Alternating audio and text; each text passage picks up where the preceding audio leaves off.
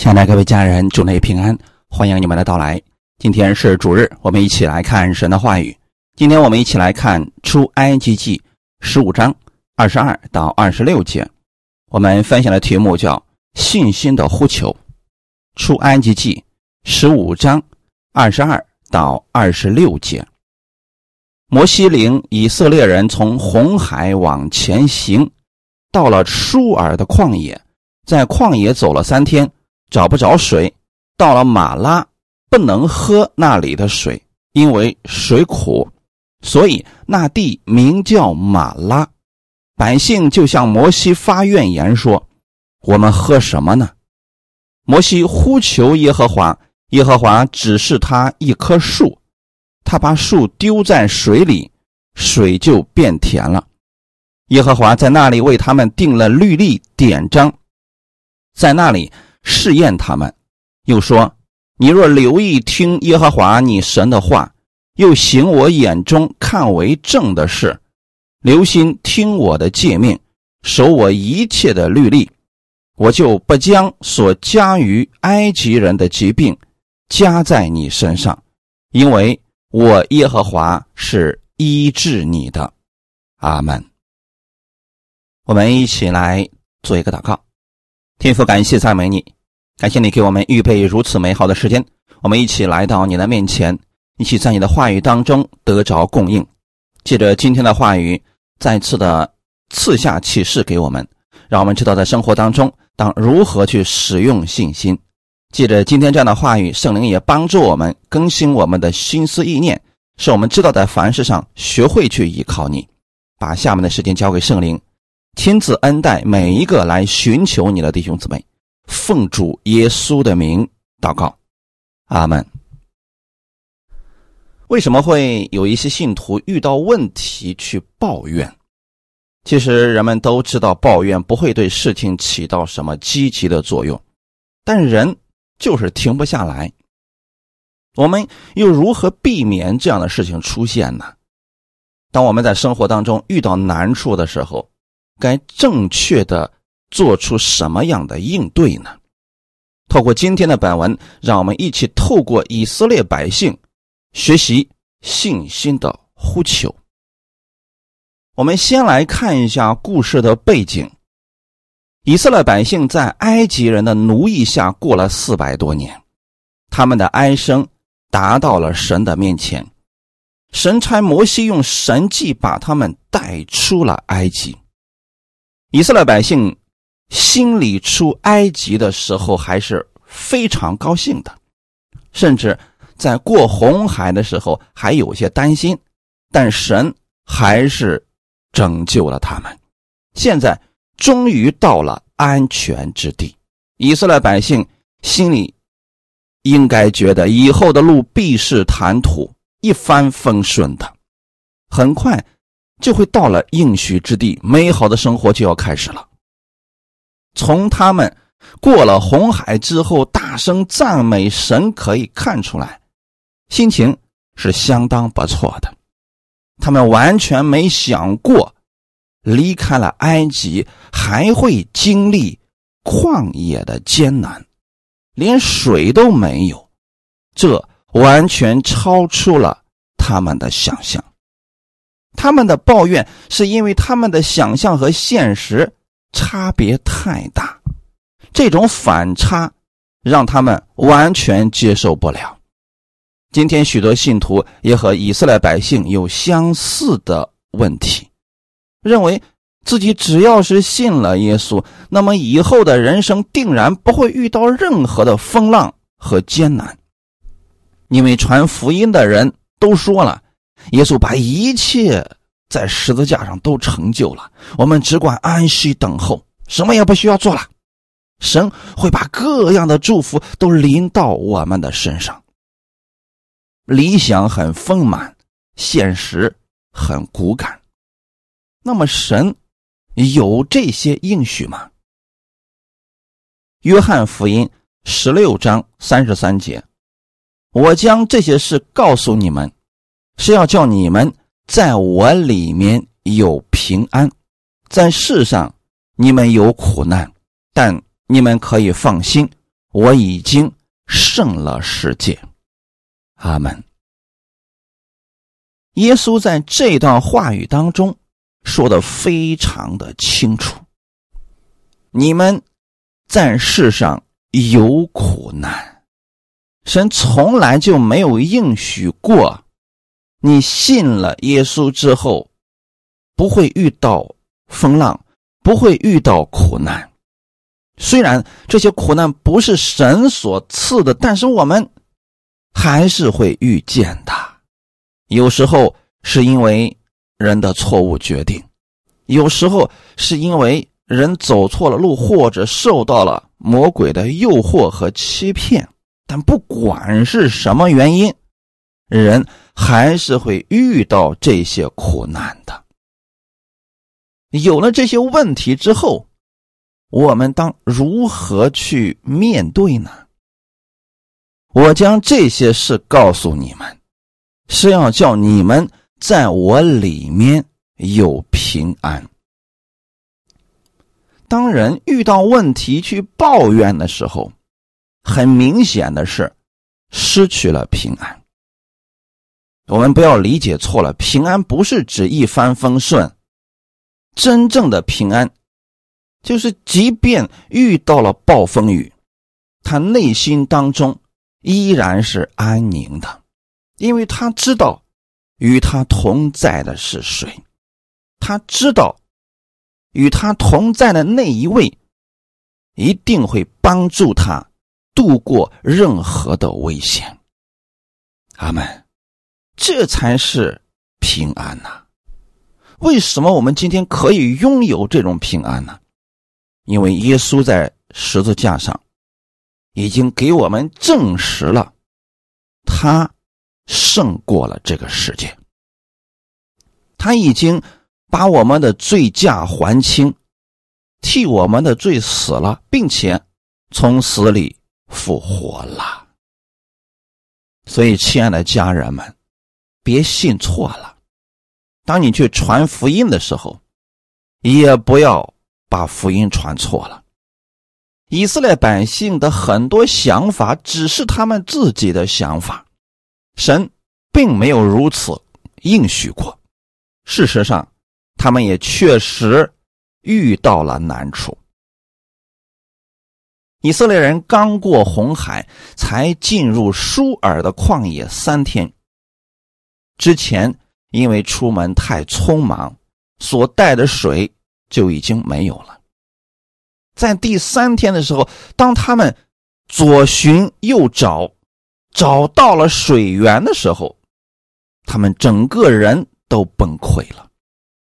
他们发现这比没有水还要糟糕，因为这个水是苦的，完全不适合饮用。尽管他们想可以喝任何的东西，但是这个水完全不能喝下去啊！三天前，他们还向耶和华唱歌。因为主荣耀得胜，现在因为口渴，是他们要晕倒，就因水的缘故发怨言了。三天的时间就落到了如此困难的光景。可能有人就会说了：“以色列百姓是真矫情啊，这点困难都受不了吗？”弟兄姊妹。如果你在夏天四十度的高温，让你站在太阳下面暴晒，请问你可以坚持多久呢？可是，在以色列的那个旷野，其实白天的温度要达到四十六度以上，遍眼望去一片荒凉，这个路还不知要走多久呢。他们。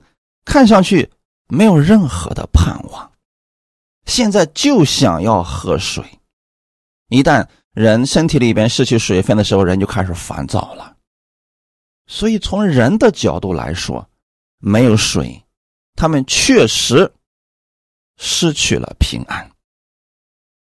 这样的话，人就会很自然的和自己过去的生活做比较。当以色列人在埃及的时候，他们喝尼罗河的水，那不是普通的水。直到今日，尼罗河两岸的居民都非常称赞这河水，是其他河流里边找不到的。他们喜欢尼罗河的水，胜过世界其他的水。从尼罗河的甘甜到马拉的苦涩，这是一个巨大的转变。他们心里边难免会冒出念头来：我们在埃及虽然是奴隶，但至少不至于喝不着水而渴死吧？在这个旷野，虽然我们有自由，但是我们马上要死了呀！这样一对比，心里边。就不平衡了。还有一个关键的问题就是回不到过去了，因为已经走过了红海，走了三天了，过不去了。再往前走，好像并没有看到什么希望，这才让百姓灰心绝望，剩下的只有抱怨了。有很多人信了主耶稣以后，遇到了问题，他就会想到：我没信主之前，我也没遇到过这样的事儿啊。怎么信了主呢？会有这么多的问题找上我呢？他马上就会觉得，是不是信这个主给我带来了如此不好的事情？很多人就开始。有些彷徨了。也许有人会说：“以色列百姓亲眼看见神行过那么多的神迹，怎么就会没有信心呢？”要是我的话，绝对不会这样。其实未必啊。如果我们身处在那样的环境当中，说不定还不如以色列百姓呢。因为如果没有神的话语在心里边，单靠神迹，根本维持不了多久的信心。透过神迹而产生的信心，不超过三天就没有力量了。今天不少的信徒遇到事情就想通过神迹解决。于是不断的去找能行神迹的人，似乎这是解决问题的捷径。其实不然，如果你仔细观察，你会看到这样的人数十年，生命依然停留在当初的样子。反观那些把神的话语记在心里、反复思想的人。他们透过神的话语产生了真实的信心，遇到事情，他们已经学会依靠神了，这就是生命的成长。当然了，信心的建立也并非一天成就的，它是一个过程，很多人没有这样的耐心。神把以色列百姓这样的事情放在经上，让我们读到，是希望我们领受正确的信心。别期待去看一场布道会，去参加一个什么培灵会之类的，我们信心大增，从此以后就可以不用去读神的话语，也不用持续的去聆听神的道了。那样。即便产生了信心，很快也就消失了。弟兄姊妹，我们生命的成长，靠的是每天一点点神话语的进入，正如我们小孩子的成长是一样的。你希望他迅速的个子长大，这个一定是有问题的。一日三餐，你不断的供应。时候到了，他的身体自然就长大了。因此，我们内心当中生命的成长，根本没有速成法。你希望你去参加一个什么学习，一个星期之内让你的信心暴涨，从此以后成为一个信心的伟人，这绝无可能。透过圣经上看看，有这样的人吗？哪一个信心伟人是在几天之内成长起来的呢？没有。如果有那样的话，耶稣也不用三年半的时间去训练门徒了。耶稣其实比我们更着急，更愿意门徒们迅速的成长呀。但是生命的成长这件事情上，本身就没有捷径可走，就得一步一步往前走啊。因此，以色列百姓信心的成长也是如此啊。那我们来看看另外一个人摩西，他面对这样的事情是如何做的呢？二十五节，摩西呼求耶和华，耶和华指示他一棵树，他把树丢在水里，水就变甜了。阿门。好像。在以色列百姓看来很艰难的一件事情，几乎不可能的一件事情，竟然被摩西轻松的解决了。从人的角度来说，在旷野当中你遇到了苦水，这个好像真的没有办法了。这是自然界里边的东西，人怎么可能改变它呢？所以百姓一看没有办法了，但是他们忽略了他们所信的神的能力。摩西呼求耶和华，这是本文的一个转折点。遇到问题的时候，与其去抱怨，不如转身呼求耶和华。他没有像以色列百姓一样发怨言，虽然看到了相同的难处，他向神呼求。弟兄姊妹，一个人有没有信心？其实是在遇到问题的时候，他们的反应是截然不同的。在平时似乎是看不出来的。你要是说遇到好事了能赞美神，这个几乎人人都可以做到呀。即便是不信主的人，他遇到了好事他也能感谢老天什么的。但是遇到问题的时候，特别是遇到一些。无法靠自身能力解决的问题的时候，如果人没有信心，似乎就只能是发发牢骚了。但是，若是心中存有神的话语，这样的人他会向神发出呼求，这是信心的呼求，也是解决问题的有效办法。那。摩西的信心一开始就是这么大的吗？当然不是。出埃及记第四章十到十三节，摩西对耶和华说：“主啊，我是素日不能言的人，就是从你对仆人说话以后也是这样。我本是拙口笨舌的。”耶和华对他说：“谁造人的口呢？谁使人口哑耳聋？”目明眼瞎呢，岂不是我耶和华吗？现在去吧，我必赐你口才，只叫你当说的话。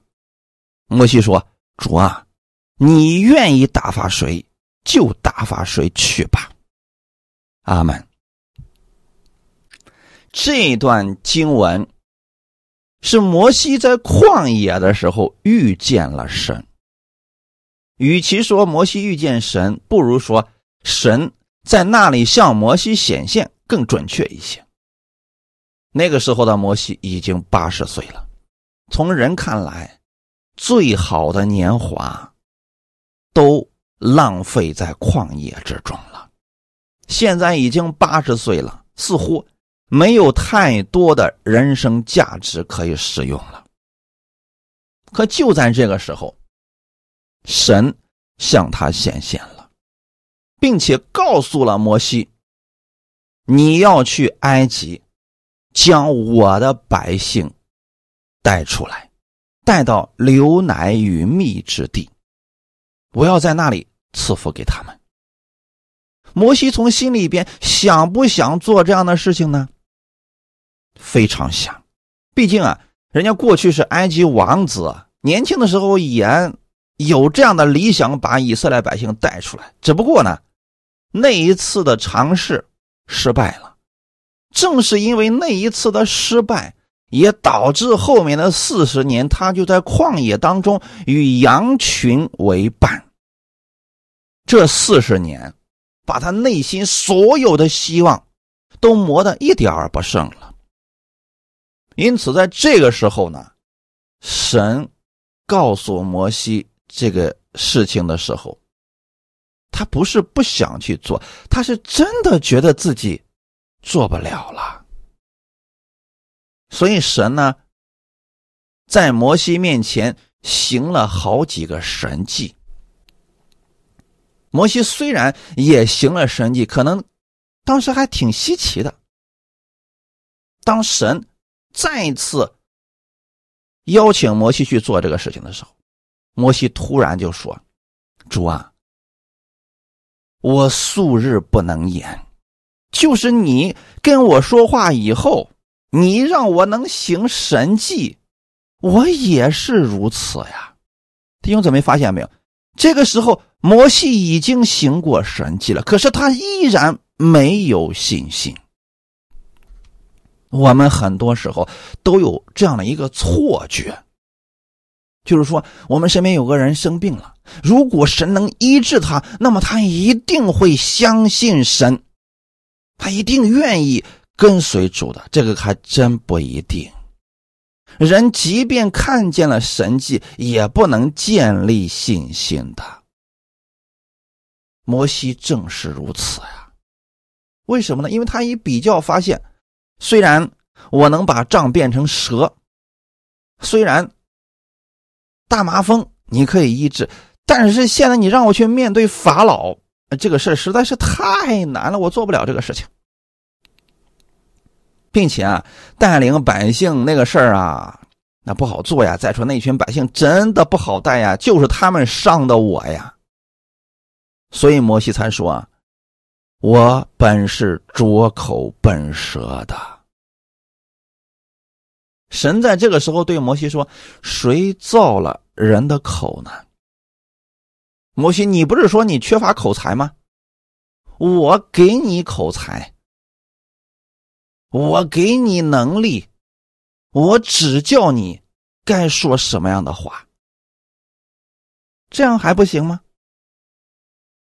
摩西说：“主啊，你愿意打发谁就打发谁去吧。”很明显，摩西不愿意呀。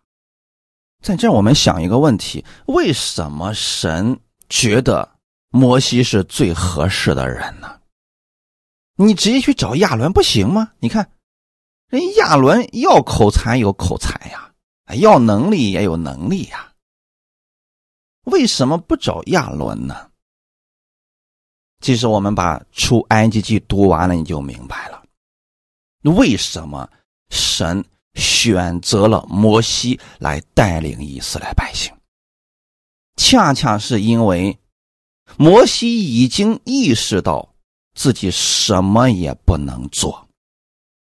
没有口才，没有能力，在这种情况之下，这么大的一个使命临到他身上的时候，他会去怎么做呢？人的第一个反应肯定是拒绝呀。那如果他答应了，他又会如何做呢？每走一步，他都会去问神，去依靠神。在这个世界上，很多人处理问题不去依靠神，恰恰是说明了他们还有自己的方法。当人的方法都用尽了，很多人到神面前来，就会跟摩西是一样的：“主啊，我没有一点办法了，求你帮助我吧。”那这个时候，神对他们说话，他们似乎才能听得进去。要不然啊，人就会像雅各一样，总想跟神较力，来证明我是对的。今天给大家讲这个，是希望我们一开始就学习像摩西一样的谦卑，在凡事上相信神，依靠神，你会少走很多的弯路。当神告诉摩西：“我必赐你口才。”只叫你所当说的话，这是他跟神之间的一个约定啊。那你没有想过，这个话你也可以领受的呀？当你没有口才的时候，神是不是可以在这一方面把他的恩典给你呢？因为神的恩典是在人的软弱上显得完全。你哪个地方没有，你就会承认自己。那个是软弱，你就会在那一方面去依靠神，对吗？如果你每走一步，你都不知道该怎么办，那这个时候你去依靠神，神就会指教你当如何去行。这就是从神而来的启示。其实摩西后面的每走一步，他自己都没有方法，因此。遇到事情，他就向神呼求。哈利路亚！正是这样的习惯，造就了摩西的信心。但是你们跟一开始的摩西对比一下，你就明白了。一开始的摩西，他也觉得自己十分的糟糕啊，和。今天我们所讲的以色列百姓非常的相似呀，他觉得自己的人生已经够糟了，现在让他去救以色列百姓，这事自己做不到的呀。我自己的生活还一塌糊涂呢，很久都没跟人说过话了。此时的摩西还没有意识到，神根本就不是让他靠自己的能力去救以色列百姓。如果是那样的话，那必然是失败的。尽管神已经说明了这一切，可是摩西依然没有信心。这个不是假谦卑，是他真觉得自己做不了这个事情。他的用字没切记，越是这样的人，越容易从神那里得着力量。后来，神为他安排了一个童工。他的哥哥亚伦，他们二人一起做工，靠着神的信心，胜过了一次又一次的生死局。我为什么把这个称为生死局呢？大家可以想象一下，他们要面对的是法老啊，让以色列百姓离开埃及，就等于说从法老的身上割肉啊！这免费的奴隶。怎么可能会让他离开呢？所以每一次他们去见法老，实际心里边还是非常惧怕的。毕竟当时的法老是世界上拥有权柄最大的人，他的一句话就很有可能让他们二人的生命就此终结了。我们不要把这个事情想的是多么的简单，不要把法老想的是多么的软弱无能，不是这样的。当摩西和亚伦二人来到法老面前，其实那是信心的较量啊。你们仔细去读出埃及记，你就会发现，一开始法老心里边是十分的强硬啊。为什么呢？因为人家要什么有什么，要能力有能力，要权柄有权柄啊，可以决定他们二人的生死啊。在这个时候，每走一步，他们二人都要向神祷告。没有信心，你真的走不到法老的面前呀。经过一次又一次面对法老的事情之后，摩西的生命成长了。他已经意识到靠自己。什么也做不了，凡事只能依靠神的能力，所以每一次遇到了问题，他就转身向神祷告：“主啊，法老不同意，你说该怎么办？”那么神就告诉摩西：“向天伸杖。”结果好了，灾祸降下来了。只要说法老不招他们，这个灾祸就会不断的出现。好，法老受不了了，把他们俩又招过来。这个时候，他就凭着信心说出神的命令。别忘记，这是命令法老呀，谁受过这样的待遇呀？法老心里肯定是不舒服的。到后期的时候，一步一步的威胁摩西：“咱俩最好别再见面，如果见面，你死定了。”弟兄姊妹，如果是一个常人对我们说这样的话，我们啊顶多是笑一笑而过了。但如果是手握重权的法老说这个话，那我们心里能不害怕吗？但是从神那里得着的信心，已经让摩西不再惧怕了。他知道自己所信的这位神是有大能的。哈利路亚！如果摩西的生命不成长，他到后期真的无法带领以色列百姓继续前行的。我们今天去服侍神，如果你自己都不曾经历过神，你如何去带领别人呢？或许你给别人讲了那位主，你自己心里边都打退堂鼓，别人问三遍你就不再说什么了，因为你都不确定啊。摩西不是这样的，因为之前所遇到的每一个问题都比今天水的问题更大，但神都让他胜过了。正是这样的经历，让他有信心面对以后遇到的各样困难。所以弟兄姊妹，如果当下你遇到了困难，你不要觉得那是神在为难你。也不要去抱怨，我们要向神求力量，用信心战胜他。当你一次、两次、三次胜过你所遇到的问题的时候，你的信心就增长了。之后你再遇到问题，你的心里边就会认为这不是什么事情，因为我信的神能力更大。哈利路亚。因此，摩西看到百姓们因为没有水而抱怨的时候，他看到的是解决方法在神那里，他就呼求耶和华。实际上就是祷告。今天的答案出来了。当我们生活当中遇到难处的时候，正确的反应应该是祷告。所以，弟兄姊妹，祷告是我们基督徒生活当中非常重要的一个环节。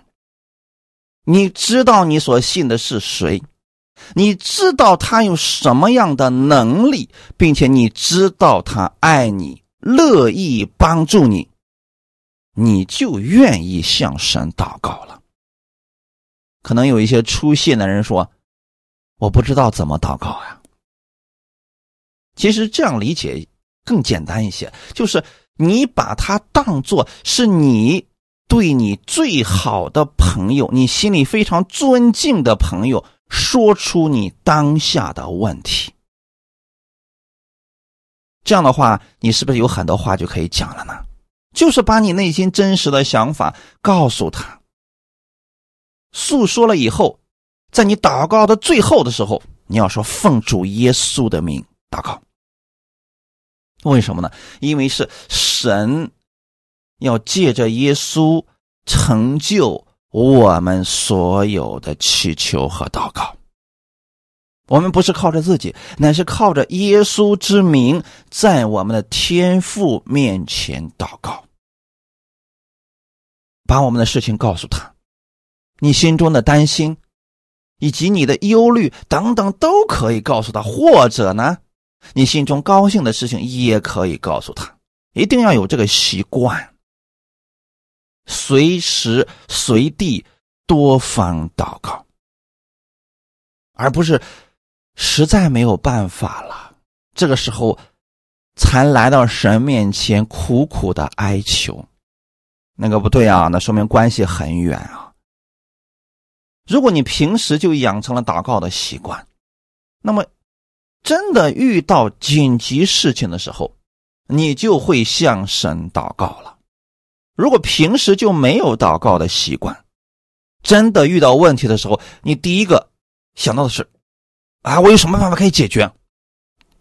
其次，你可能就先抱怨了：啊，为什么这样的事情又临到了我的身上？神，你去哪里了？所以说，这些事情是需要我们平时就要养成的习惯。哈利路亚，在我们平安无事的时候，我们默想神的话语，思想耶稣基督在十字架上为我们成就的救赎之功。我们多想一想耶稣跟我们之间的约定，用神的话语来认识这位神。他信心他就不断的被建立起来了。你知道他与你同在，你知道无论你往哪里去，他都不会丢弃你，因为我们之间有约定，因为在这个约中，神不会丢弃我，他必然会拯救我脱离各样的凶恶。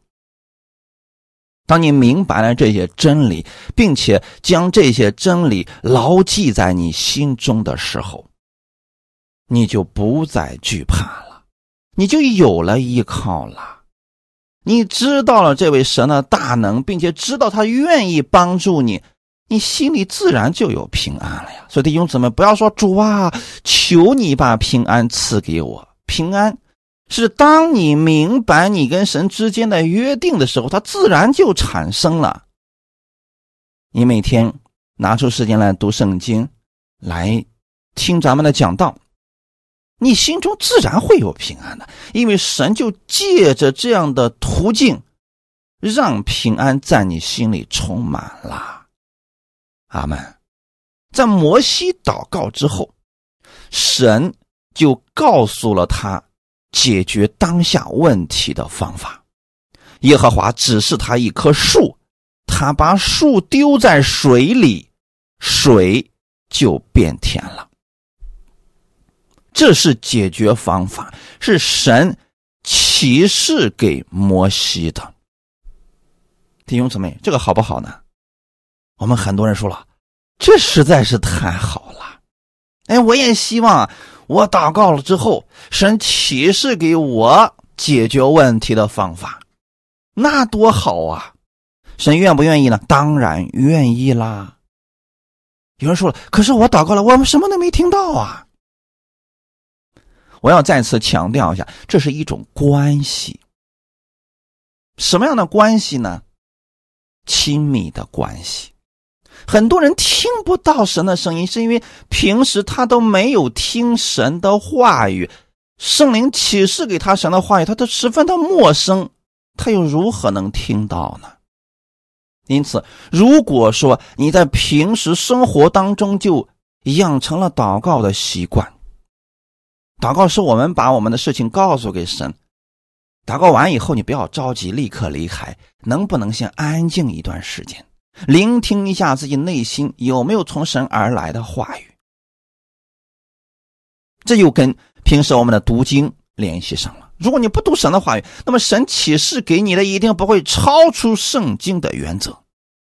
你都不知道这些事情，神启示给你了，或许你觉得，哎呀，那可能就是我突然出来的一个想法吧，你就把它忽略掉了。那或许就是神给你的方法呢。所以说，读经、祷告。默想，这三大宝贝，我们一定要常常去使用它。哈利路亚！摩西因为前面已经经历过很多次了，他一直在每件事情上都寻求神，所以神每次都提醒给他了。那这一次也是一样的啊，不是突然的新方法。过去在埃及那十大灾，其实摩西每一次都祷告了。靠他自己的想法想不出那些事儿的。所以弟兄姊妹，很多人只想得着这个方法，他遇到问题说：“主啊，我现在就想知道我该怎么办。”他如果听不到，他就找牧师，牧师你给我祷告，看看神给你说过什么话没有？我就想知道我现在该怎么办。弟兄姊妹，神是乐意启示给我们的。既然神能启示给他，也一定能启示给你。当然了，我们可以帮助别人一起祷告。神有时候真的会告诉我，那我们就直接告诉他。但是你告诉他之后，剩下一定要劝勉他，你也要从今天开始养成读经、听道、默想的习惯。那么神也会亲自启示给你。阿门。这才是我们应当去劝勉别人的方法。我们听到很多人做见证的时候，我们心里面会很震撼。哇，真是太感谢神了！神在他身上行了大事。我们。好些人就把焦点放在他得医治或者解决的方法上了。就拿今天这个事情来讲吧，摩西祷告之后，神告诉了他一棵树，他把那棵树丢在水里边，水就变甜了。或许很多人就会问摩西：“你放进去的？”到底是一棵什么树？那样话，我生活当中遇到苦水了，我也可以把你的那棵树放进去，解决我的问题啊。其实根本不是树，而是信心。如果神启示给摩西别的方法，比如说后期的伊丽莎。他治水的时候用的是什么呢？如果你们知道过这个故事，其实跟今天的情况差不多。耶利哥在被神咒诅之后，后来啊，耶利哥城里的水就发生了病变，水变得十分的恶劣，土产不熟而落。当时伊丽莎就说。你们拿一个新瓶装盐给我，他们就拿来了给他。伊丽莎就找到水源之处，将盐倒在水中，然后那个水就被治好了。从此以后，人喝了那个水不再死了，而且呢，地土浇了那个水之后就开始生产了，是不是很有意思？难道是那个盐有什么特异功能吗？同样都是改变水质，伊丽莎用的是盐，而摩西用的是一棵树。你告诉我，到底该用什么呢？似乎神所用的东西都是这个世界上平淡无奇的，但是却解决了人力所不能解决的事情。所以，不要把你们的焦点放在树的上面，放到盐的上面了。真正让这些得医治的是信心。阿门。很多人被神医治之后，大家心里很喜乐。结果就有人问他：“你做那个见证实在是太让我震撼了。”你说。你是听了一篇讲道之后得医治了？你能不能告诉我，你听的是他的哪一篇讲道呢？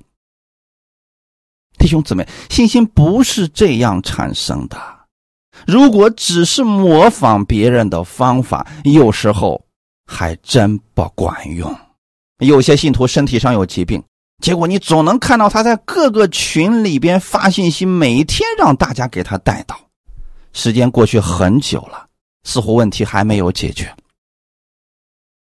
当他私下把这个事情告诉我的时候，我说：“我的讲道你要顺序收听，我也会为你祷告。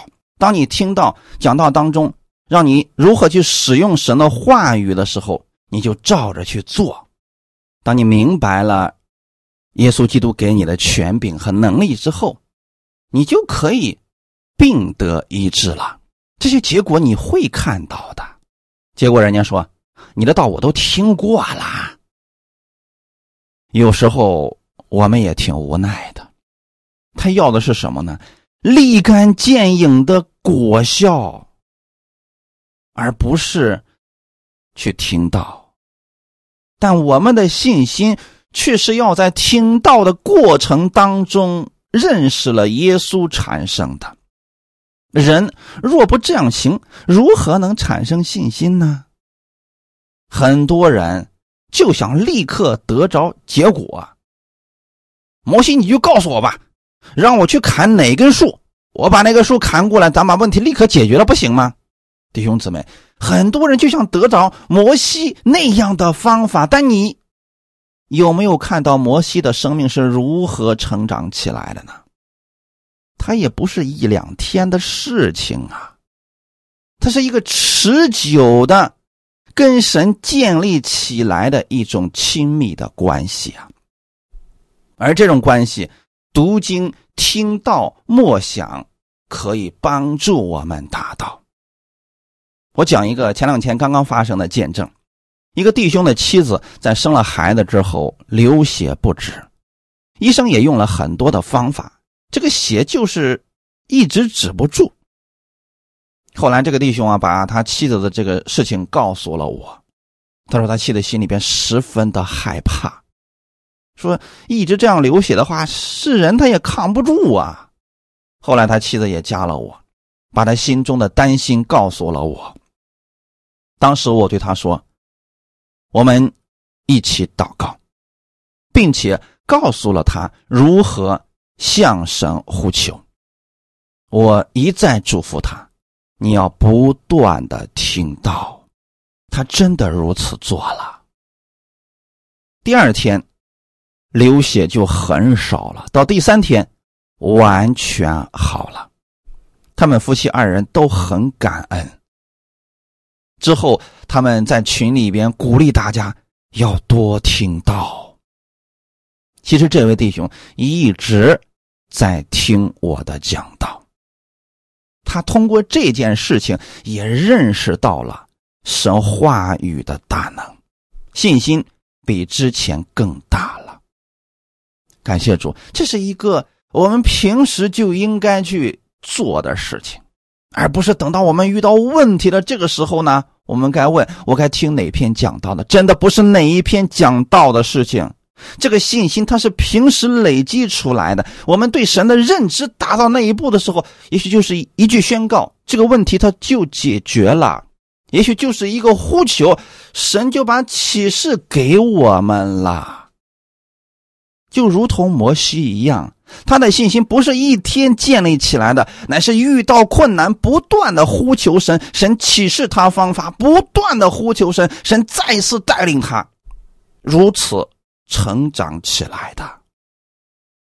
阿门。这重点是信心。约翰一书五章四到五节。因为凡从神生的，就胜过世界；使我们胜了世界的就是我们的信心。胜过世界的是谁呢？不是那信耶稣是神儿子的吗？这个话语好像很绕啊。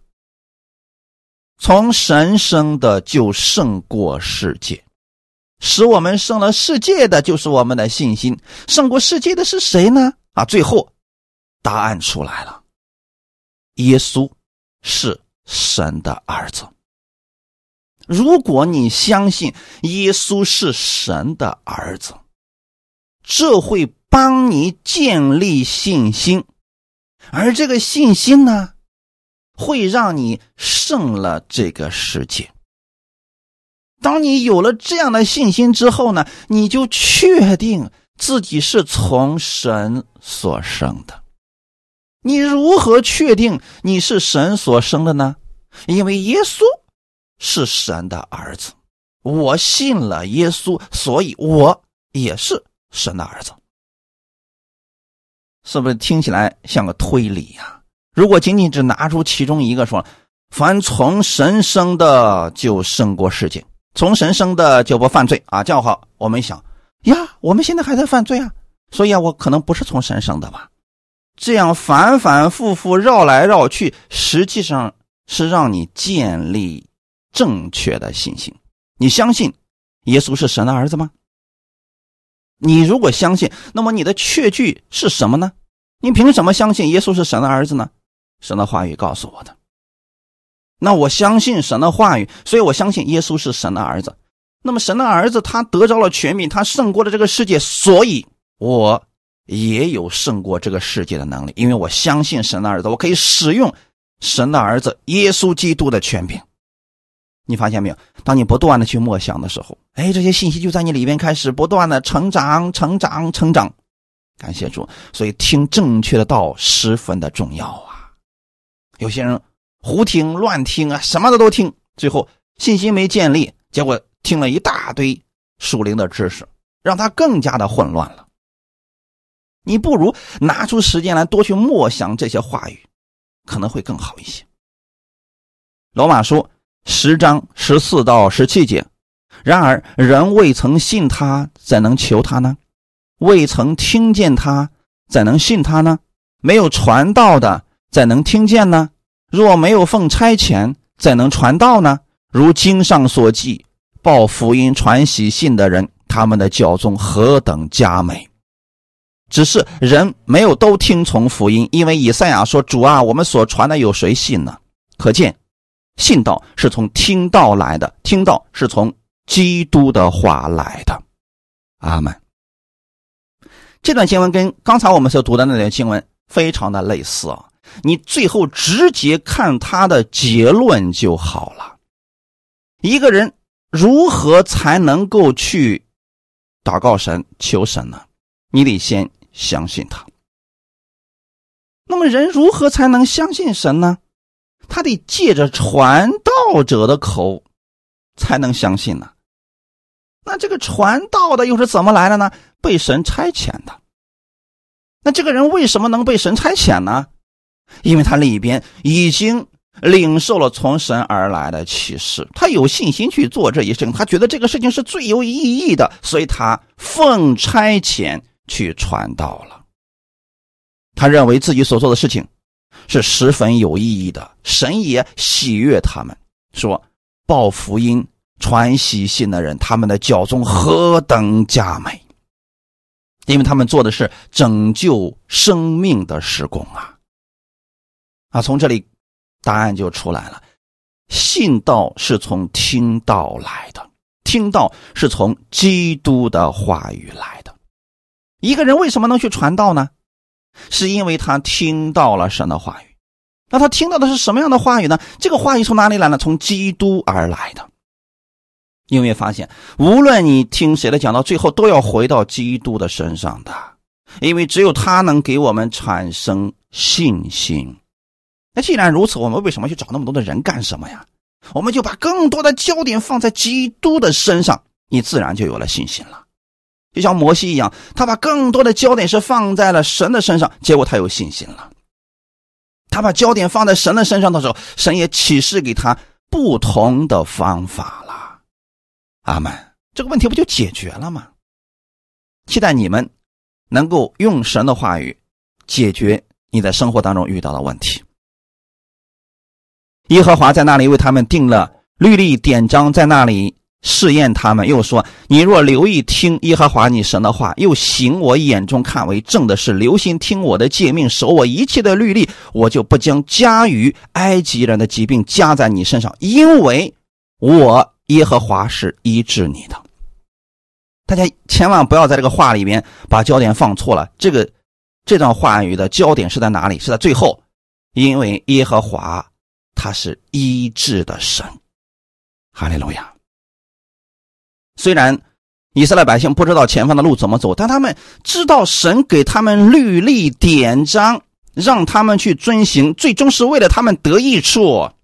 即便遇到困难，神会帮助他们；即便遇到疾病，神会医治他们。哈利路亚！既然有神这样的话语了，那还怕什么呢？我们要做的事情是什么呢？下定决心，从现在开始以神的话语为我们的标准。神如何说，我们就如何做，这信心自然就建立了呀。阿门。当我们顺从神的话语去行的时候，那么埃及人身上发生的那些灾祸就不会在我们身上发生啊？为什么呢？因为神是医治我们的神。你想想看，神的话语如果这样理解的话，是不是我们就有了保障呢？可是很多人就会说了：“哈，你要是不听神的话语，神就会把埃及人身上那些疾病都加到你的身上。”哇，你怎么怎么这样去理解神的心意呢？同样都是神的话，你发现没有？如果一个没有信心的人对神的话语认识有偏差的人，他解出来是不一样的，甚至会打击你的信心。所以弟兄姊妹，当我们正确的领受了神的话语，我们就有了信心。那么你遇到问题的时候，你就愿意去呼求神了。阿门。愿今天的话语给你们带来帮助。我们一起来祷告。天父，感谢赞美你，感谢你把这样的话语赐给我们。你让我们看到以色列百姓的问题，其实我们生活当中也会有很多的问题，但神你没有丢弃以色列百姓，我也相信你不会丢弃我们。